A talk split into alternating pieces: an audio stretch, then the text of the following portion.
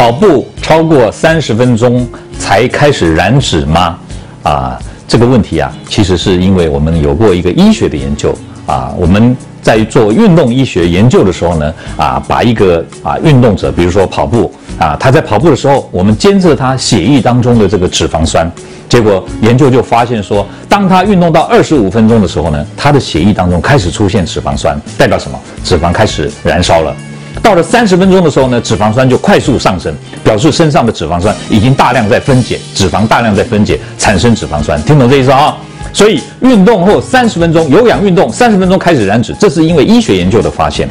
但这不是说我运动不到三十分钟，对于我减肥就没有帮助，因为我们知道运动分成有氧跟无氧，它对于我们的燃脂、心肺功能还有肌肉的这个结实都有帮助，所以有氧无氧都认真，运动燃脂有助健身，加油！